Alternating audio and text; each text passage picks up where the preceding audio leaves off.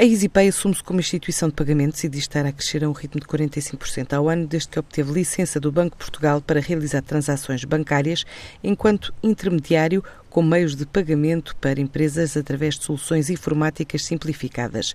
Assim avança Sebastião Lencastre, o ex-diretor da Unicre, que é hoje consultor da empresa. Nos últimos três anos, a EasyPay tem tido uma performance de crescimento médio de 45% em qualquer indicador que é, que é característico deste setor de atividade, que são ou o número de transações, ou o volume de pagamentos, ou mesmo, enfim, a EasyPay também tem que, tem que dar lucro e, portanto, também tem estado de acordo com essa taxa de crescimento. Em 2016, a EasyPay também criou uma app para reembolso em 30 moedas diferentes. Está a fazer um ano que lançou esta aplicação na Web Summit, um projeto que chamou de primeira rede portuguesa concorrente do multibanco. Esse projeto chama-se AbiPay. AbiPay quer dizer Authorize Before You Pay. Eh, e, no fundo, mostramos esse conceito eh, ao mundo eh, no ano passado no Web Summit. Portanto, está agora a fazer a fazer um ano.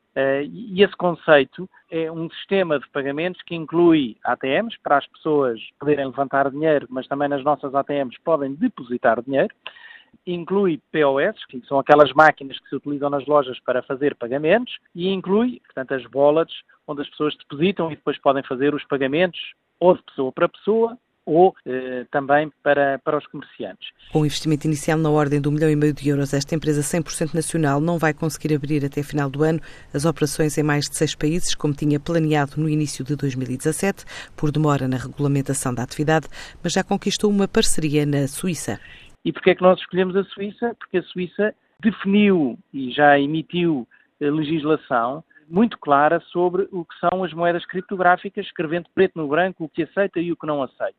Inclusivamente, hoje, outubro de 2017, é possível pagar os comboios em bitcoins e impostos também. Numa cidade perto de Zurique, chamada Zug, a empresa espera crescer mais 45% em 2018, ano de entrada em vigor de diretivas comunitárias que regulam a atividade. Estima ainda este ano realizar 120 milhões de euros em transações em massa monetária e cerca de 4 milhões em volume.